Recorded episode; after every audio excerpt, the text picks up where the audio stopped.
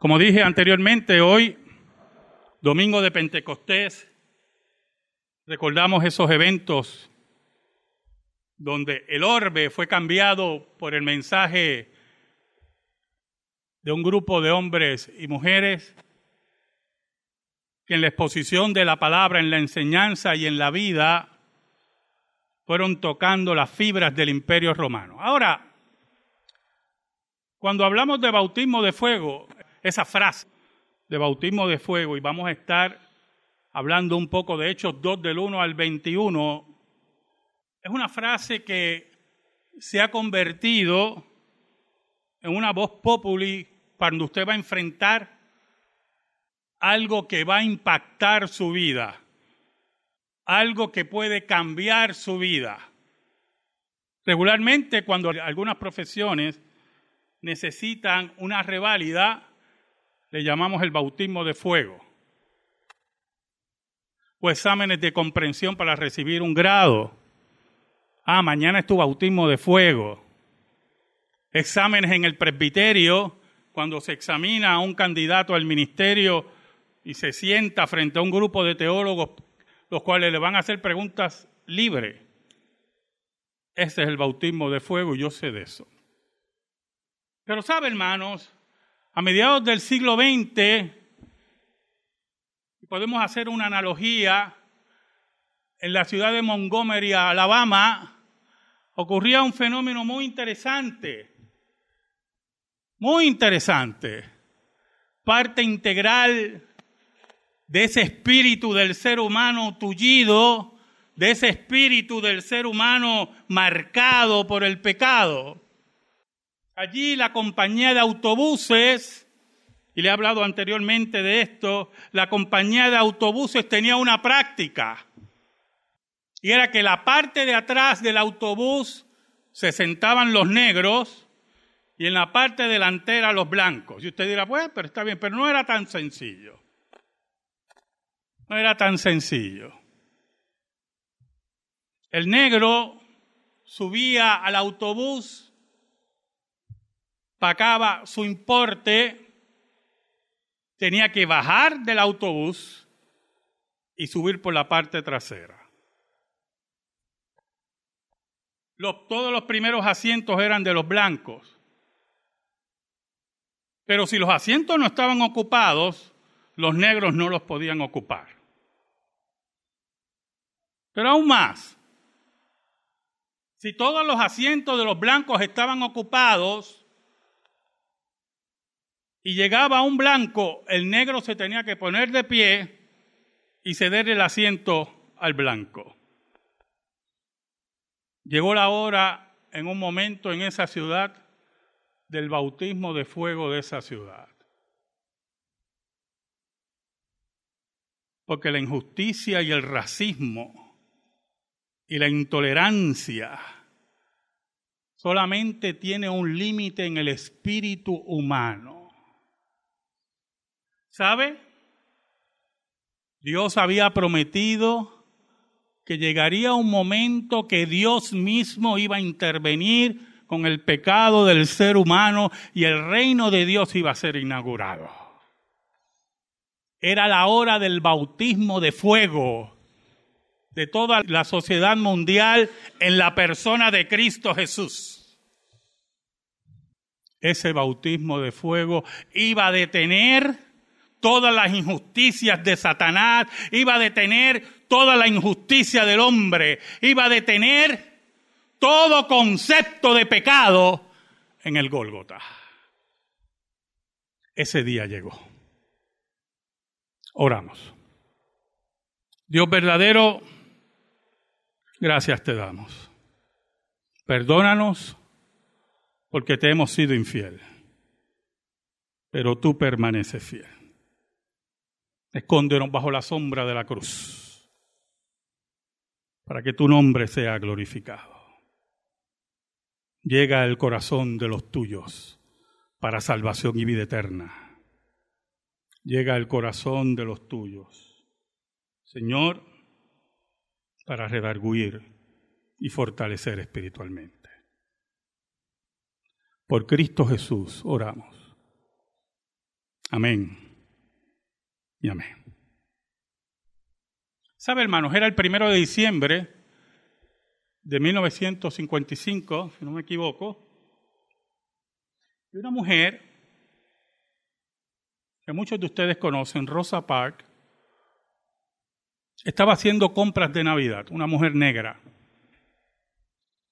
Era la hora de regresar a su casa. Subió al autobús y un autobús repleto, imagínense, Navidad. Increíblemente, ella ve un asiento vacío en el lugar de los negros. Por lo tanto, no había mayores problemas. Tenía sus pies cansados, hinchados, como ella posteriormente testificó. Y se sentó. En un momento, mientras ella miraba hacia afuera, oyó la voz del conductor, esos muchachos que eran tan amables, y le dice literalmente, mira negra, ponte de pie, que hay un blanco que no tiene asiento. Rosa Parks lo miró y dijo, no, yo no voy a ponerme de pie. Yo estoy cansada. Yo he estado todo el día en la calle. No me voy a poner de pie. El conductor le profirió varios insultos y ella decía, no me importa, no me voy a poner de pie. En ese momento, el conductor llamó a un policía y Rosa Park es arrestada por no ponerse de pie para un blanco. ¿Sabe, hermanos? Cuando Jesucristo irrumpe en la historia humana, habían unos fenómenos espirituales que dominaban la vida de Israel. Había muchos endemoniados, un número bastante significativo. Había muchas enfermedades, pero sobre todo había una profunda enfermedad espiritual el fariseísmo y las escuelas farisaicas, conjuntamente con los saduceos y los escribas, despreciaban al pueblo. No lo enseñaban con virtud, con alegría. No pastoreaban a su pueblo. Solamente querían sus beneficios. Y en medio de todo eso, el mundo espiritual que existía esclavizaba las mentes y los espíritus de las personas. En medio de todo eso, Jesús irrumpe. El Maestro irrumpe. Cristo, que es el acento de Dios. Cristo que viene a cumplir las promesas a los profetas las promesas que los profetas también dieron al pueblo. Cristo, que es el cumplimiento de Génesis 3.15, entra en acción en la vida religiosa y social de Israel. Y allí, como dice la escritura, vino a liberar a los esclavos del diablo, vino a liberar las mentes, Vino a traer la paz que el mundo no puede dar, rompiendo las cadenas, sacando demonios, sanando enfermos y enseñando que el reino de Dios había sido inaugurado. En esos tres años y medio del ministerio de Cristo, el reino de Dios fue sembrado, fue anunciado y fue inaugurado. Y lo interesante de todo esto es que su pueblo, por medio de sus dirigentes, lo despreciaron, lo odiaron, lo maltrataron, lo insultaron y lo asesinaron. Pero había un problema que tenían esos dirigentes, que no entendían, que no entiende mucha gente hoy en el siglo XXI, que el reino de Dios ya había sido inaugurado. Y cuando el reino de Dios se inaugura, está bajo el poder, el control y la soberanía de Dios. Por lo tanto, no hay muerte, no hay cruz, no hay tumba, no hay maltrato, no hay asesinato, no hay martirio que pudiera destruir con el reino de Dios. Por lo tanto, antes de morir, Jesucristo prometió que un consolador vendría, que iba a ser su vicario en la tierra, porque Cristo solamente tiene un vicario en la tierra. Y no tiene corona de oro, ni está centrado en ninguna ciudad en Europa. El vicario de Cristo en la tierra es el Espíritu Santo. Y prometió que llegaría y llegaría a llenar de poder a la iglesia, recogiendo Cristo las palabras de Juan el Bautista, que él vendría a bautizar con Espíritu Santo y fuego. Por lo tanto, cuando vence la muerte, y antes de subir a los cielos, Cristo le dice a la iglesia representada en los apóstoles que esperaran la promesa del Espíritu en Jerusalén, para que fueran testigos. La palabra testigo, como muchos saben, en griego es mártires, para que me fueran mártires aquí en Jerusalén y hasta el fin del mundo que esperaran su bautismo de fuego. ¿Sabe, hermano? Cuando Rosa Parks fue arrestada,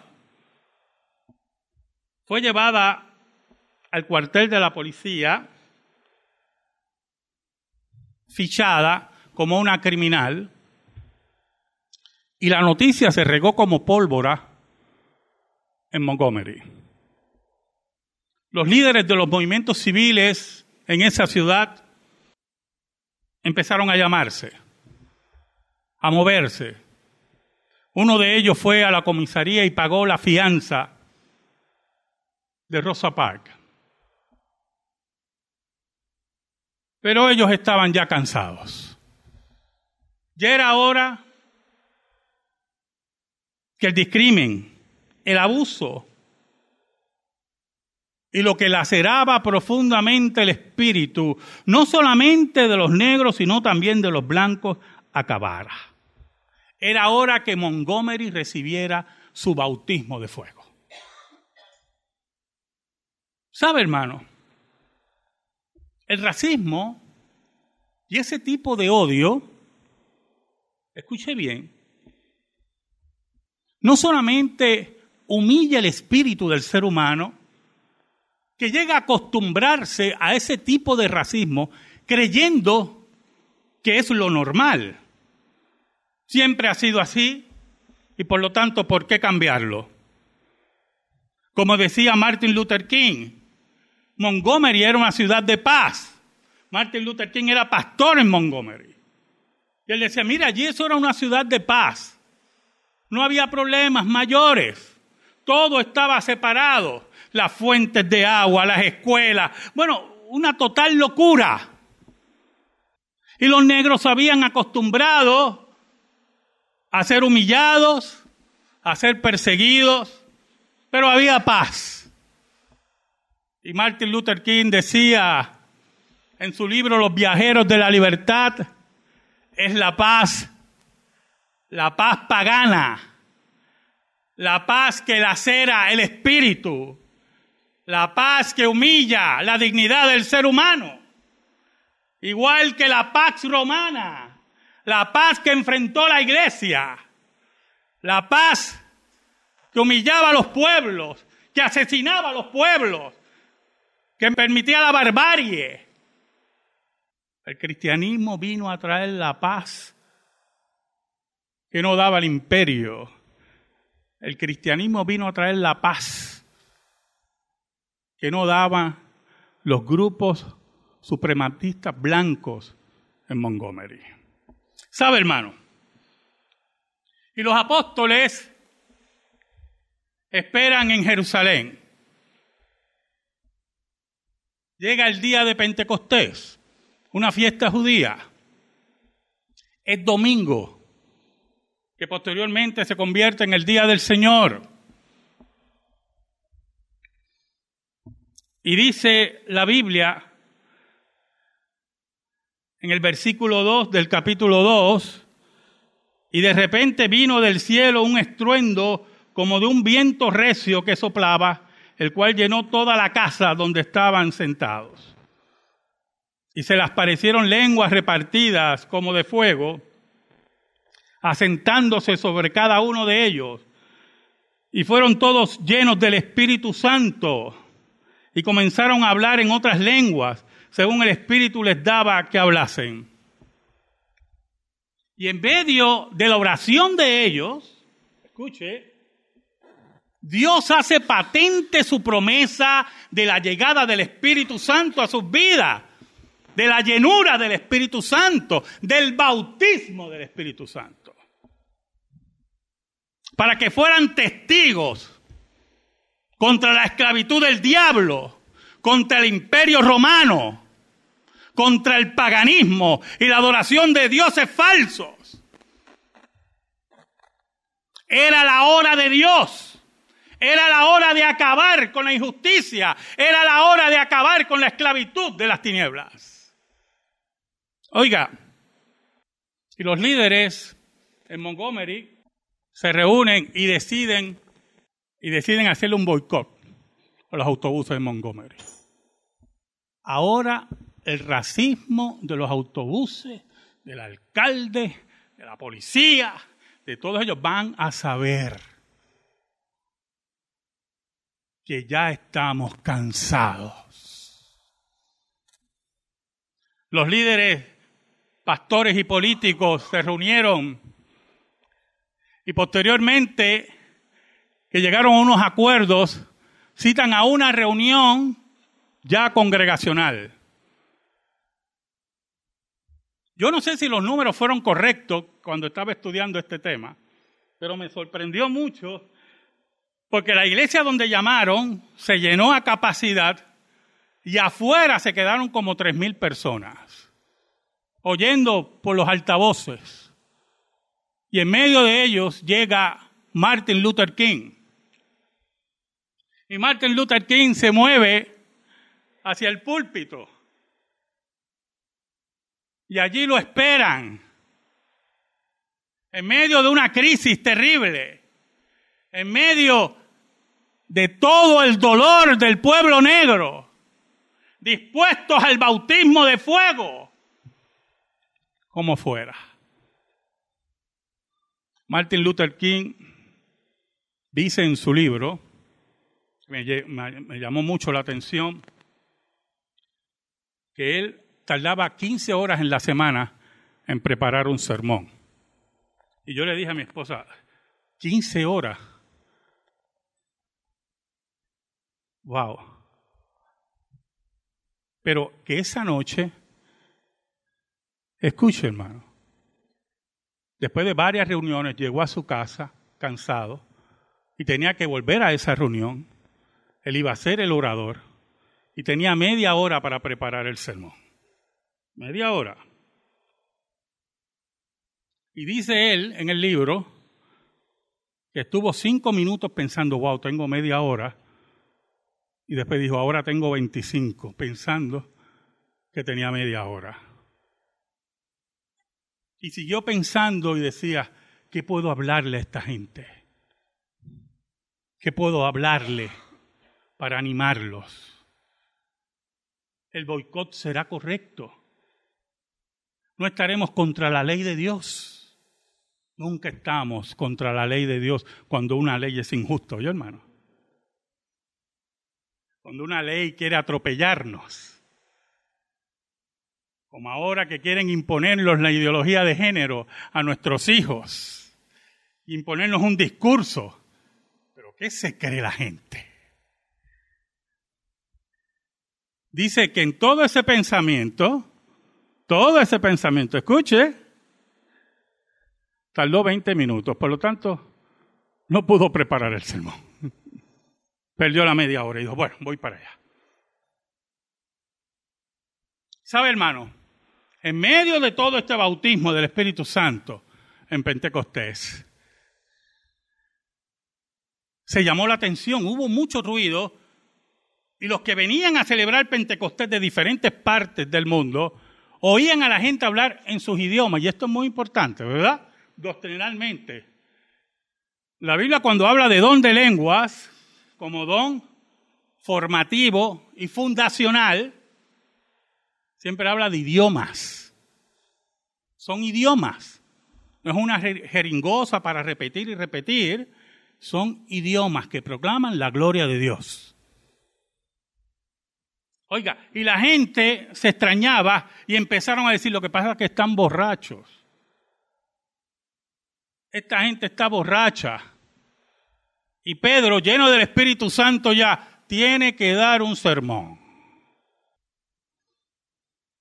En el versículo 14, mire cómo dice, entonces Pedro poniéndose en pie con los once alzó la voz y les habló diciendo, varones judíos y todos los que habitáis en Jerusalén, esto sea notorio y oíd mis palabras, porque estos no están ebrios, como vosotros suponéis, puesto que es la hora tercera del día. Es muy temprano para que estén ebrios, decía él. Muy temprano.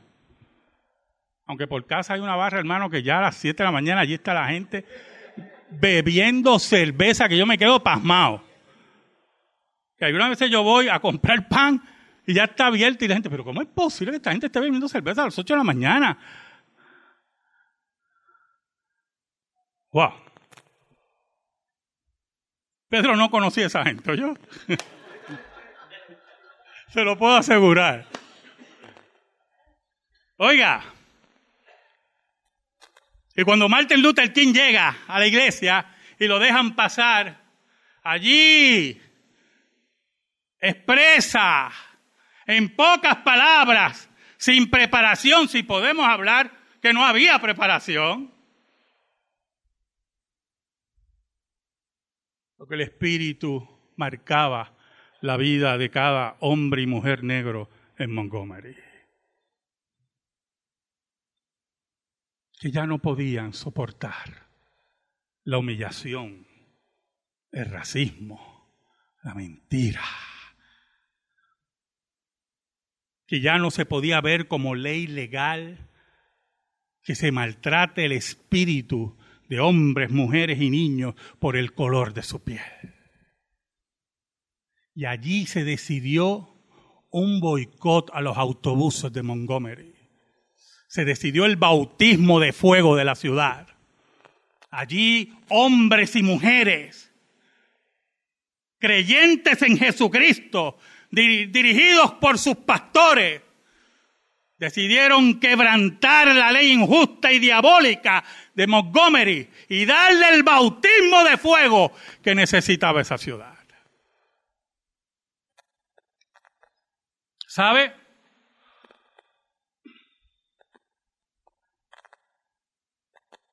Pedro añade en el versículo 16, mas esto es lo dicho por el profeta Joel, Interesante esa introducción. Porque Pedro, guiado por el Espíritu de Dios, le dice a esa multitud, ustedes son testigos del cumplimiento de la profecía, ustedes son testigos que Dios es fiel y no miente. Ustedes son testigos que lo que han dicho los profetas es real. Ustedes son testigos que aquí está el Dios verdadero que va a traer refrigerio espiritual a la vida de cada ser humano.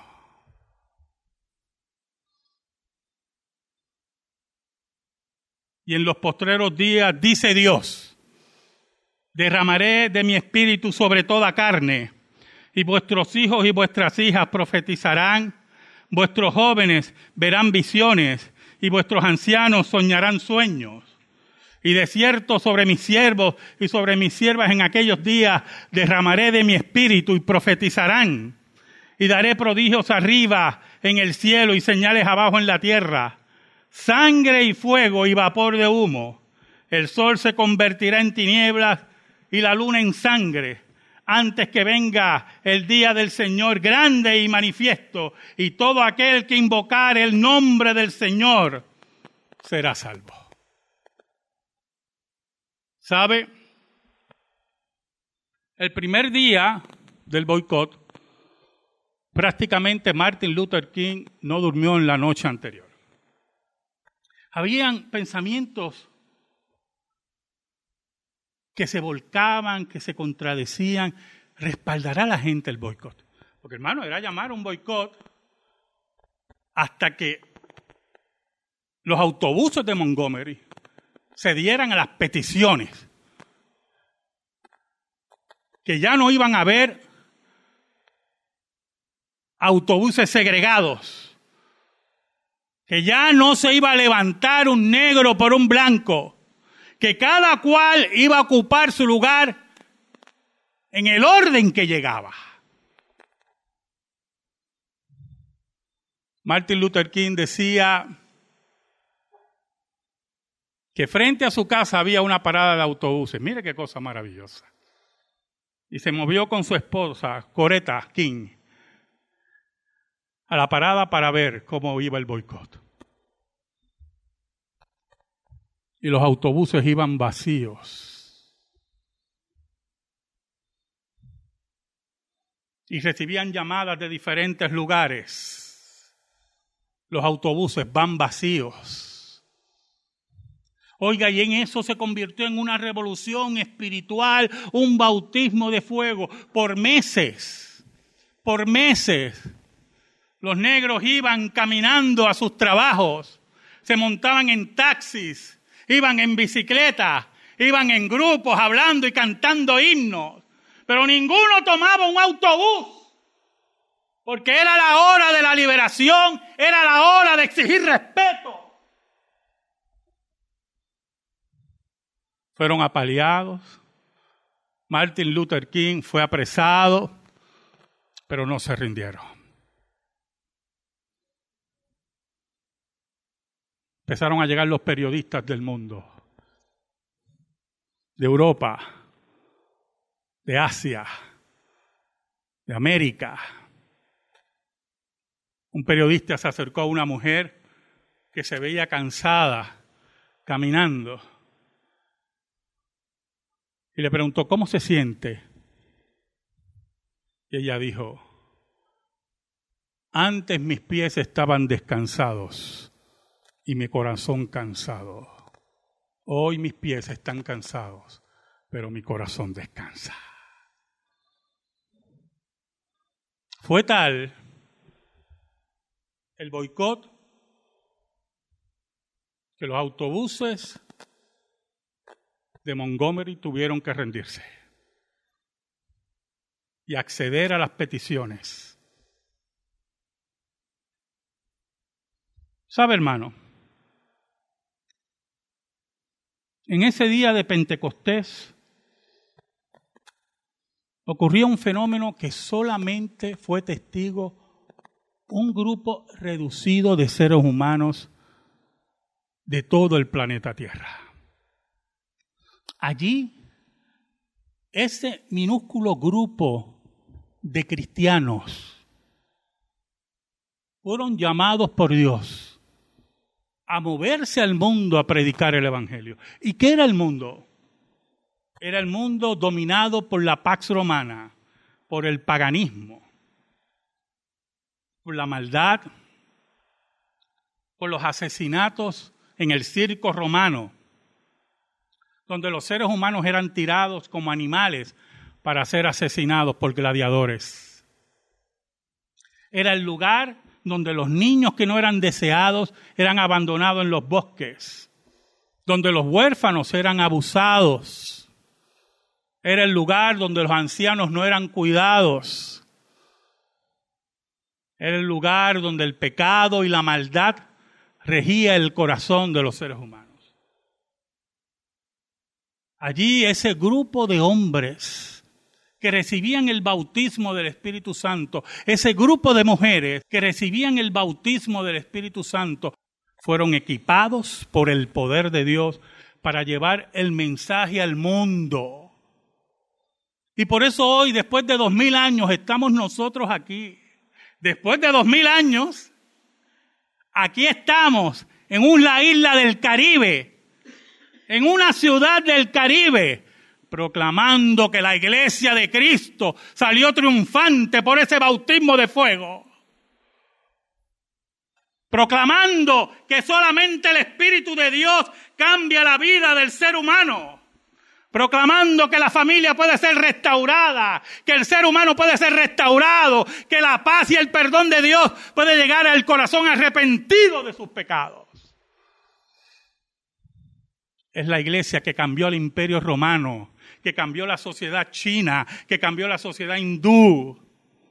La sociedad hindú que quemaba a las viudas de los brahmanes cuando ellos morían y los cristianos y los misioneros derribaron esa costumbre la sociedad china que tomaba a las mujeres desde pequeñas y le vendaba los pies para que eh, caminaran así. Era porque vendaban los pies desde pequeñas y las tullían. Eso lo acabó el cristianismo en China.